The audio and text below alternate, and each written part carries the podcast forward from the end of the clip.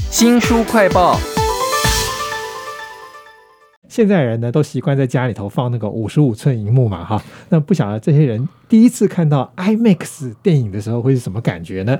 如果这样的经验是倒退回六十年前的话，你可以想象当时的观众看到那个小小的 CRT 的电视，第一次看到彩色超大超宽荧幕的时候，不晓得是什么感觉。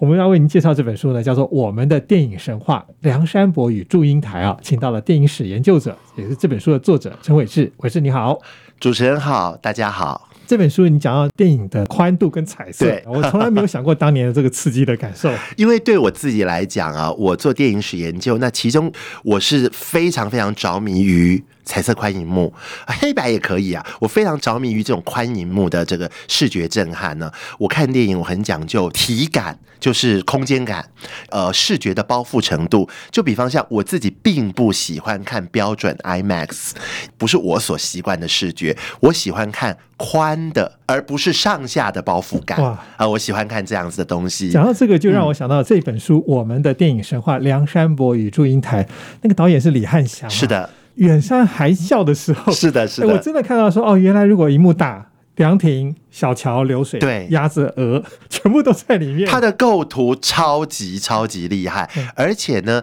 当年的这种弧形宽银幕，最早一九五零年代初在好莱坞重新整理出来，更早时候就有，但是在五零年代的好莱坞，为了跟电视对决，电视是黑白小方框嘛，所以就我们电影就要彩色大荧幕哇啊。一开始呢是筚路蓝缕，发生了各种奇奇怪怪的问题啊。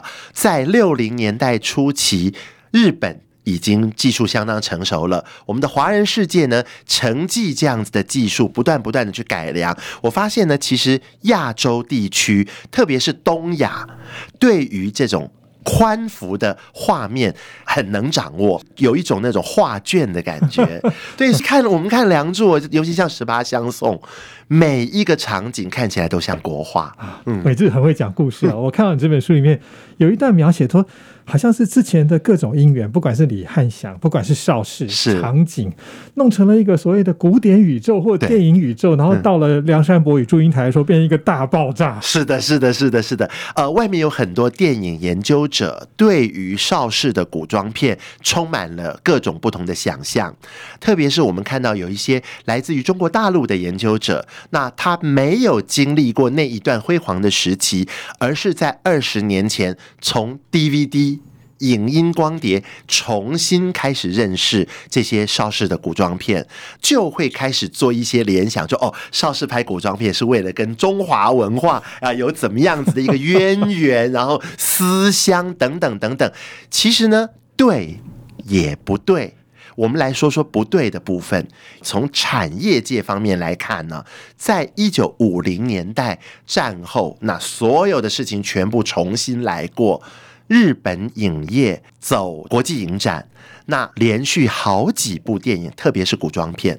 黑泽明的《罗生门》呐，呃，伊丽珍之助的《地狱门》呐，等等，这几部古装片，还有《雨月物语》等等，在国际之间拿了大奖。激励了，也刺激了我们华人的电影工作者。那以邵氏为例，邵氏娱乐集团，它是邵氏兄弟，主要是二老板。三老板跟六老板，六老板就是邵逸夫先生。哦那当时呢，这几位老板分别在不同的时间点环游世界去做市场考察，他们去看最新兴的电视产业，他们去看国际之间的电影市场，然后邵氏兄弟们在一九五零年代末六零年代初做了决定，我们华语电影拍古装片。而且你的用词哈，我觉得处处充满情感，不太像那个电影史的感觉了。都在这本我们的电影神话《梁山伯与祝英台》当中啊。这个陈伟志在写这本书的时候，其实还有一个很重要的工作，就是塞照片。我在里面看到超多的当年的海报啦，呃，这个非常感谢我的收藏家朋友们嗯提供，因为我们试图要拿正版照片，但是正版照片的要价、版权费用实在太高了。它一定有谈的空间，但是它的牌面价就这么高，呃，我们的小出版社，我们自己作者个人是负担不起的。那我们就转从收藏。这件事情来出发，因为《梁祝》或者我们说电影史，它是记忆。所以过往有太多的我们的这些收藏家的朋友，他们是充满感情，用多少个人的资产在累积这些电影画报、电影杂志啊，我包括我自己哈，这些唱片、唱片封套、这些海报，像这次我觉得我挺开心的是，我放了两个不同版本的《梁祝》海报。如果是正版的《梁祝》海报，那个费用实在是太高了。但是这两张我个人的收藏，那个时候李汉祥导演跑去中国大陆拍片了，八零年代初期跑去中国大陆拍片，当时台湾两岸还没开通，所以八八年在台湾重映的时候，他不能挂名。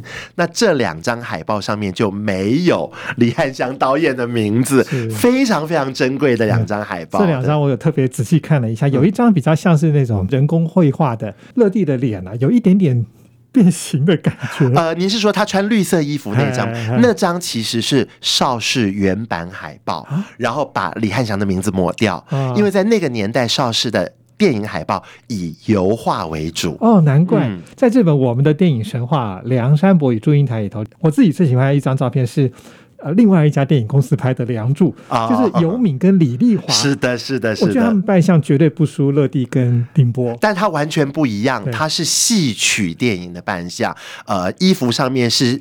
充满绣花的那个帽子上面还有流苏，啊，是那个样子的。我我想讲到《梁祝》，应该每个人都有各种狂热跟不同的想法，都可以在这本我们的电影神话里头看到你怎么样分析哈。那伟志其实在这本书里头还有一个分析的焦点，我觉得蛮有趣的是，就是你说他其实可能音乐更重要，因为你有用一个章节去。描述你词曲跟影像的搭配，对对不对？呃，因为我自己有另外一个呃创作上面的呃根源是百老汇音乐剧，我自己也尝试做创作。每一次我们提到中文音乐剧、中文音乐剧的时候，我都会回去看黄梅调电影，特别像《梁祝》啊、《江山美人》这些做得好的黄梅调电影，因为对于我自己来讲，那是中文运用到。歌唱舞蹈保有戏曲的元素，但它又不是那么的大戏，那么的戏曲腔，它更贴近口语，更贴近流行歌，更贴近以民族元素来撰写的现代音乐剧或者现代歌剧。所以那个是我的创作上面的艺术原乡。我看你的文字描写的非常生动，说当那个远山含笑那一句话唱出来的时候。可能在很多的观众的他的脑海里，或者他为了这个又要再去看一次这个电影的那种动力哈，都在这本我们的电影神话《梁山伯与祝英台》里头。当年我们听到的消息是乐蒂因为。被凌波给压下去了，所以他抑郁而终。但是我觉得你有特别注意到这些相关的人。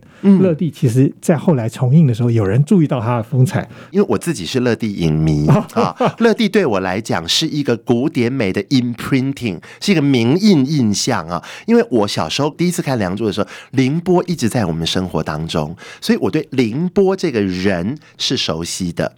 那走进电影院坐下来一看。哎，一个非常非常美若天仙的一个古典美人站在阳台上，我就问家人说这是谁？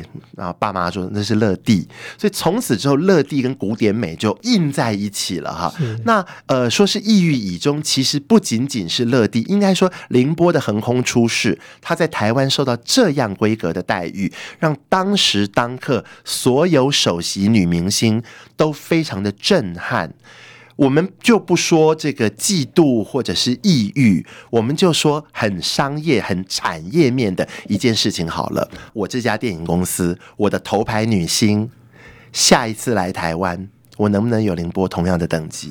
我能不能我不要十八万，我十万人上街头，我要有蒋宋美龄夫人亲自接待？台湾能不能保证我有这样子的规格？如果没有，我的女明星到台湾受到冷落。哇那我之后要不要再继续拍这个女明星的电影？这其实是非常现实的产业上面的这个计算，我不要讲算计，计算。那乐蒂让我惊讶的是，事隔多年之后，一九八八年的重映，我仍站在电影院外面，听到我身边几个年轻女孩子，她们刚看完电影散场出来，在看海报跟剧照，就啊，这谁呀、啊？乐蒂哈，已经过世了。就就有这样子一个情绪，那甚至到了一九九零年代尾啊，乐蒂的影迷重新透过《梁祝》、透过《倩女幽魂》等等，重新认识了他，组织国际影友会。哎，这个陈伟志是电影史工作者，但是我觉得在这一本我们的电影神话哈，梁山伯与祝英台里头，我觉得你还埋了很多的伏笔，都在这本书当中啊。非常谢谢伟志为我们写了这本书，谢谢您。谢谢主持人，谢谢大家。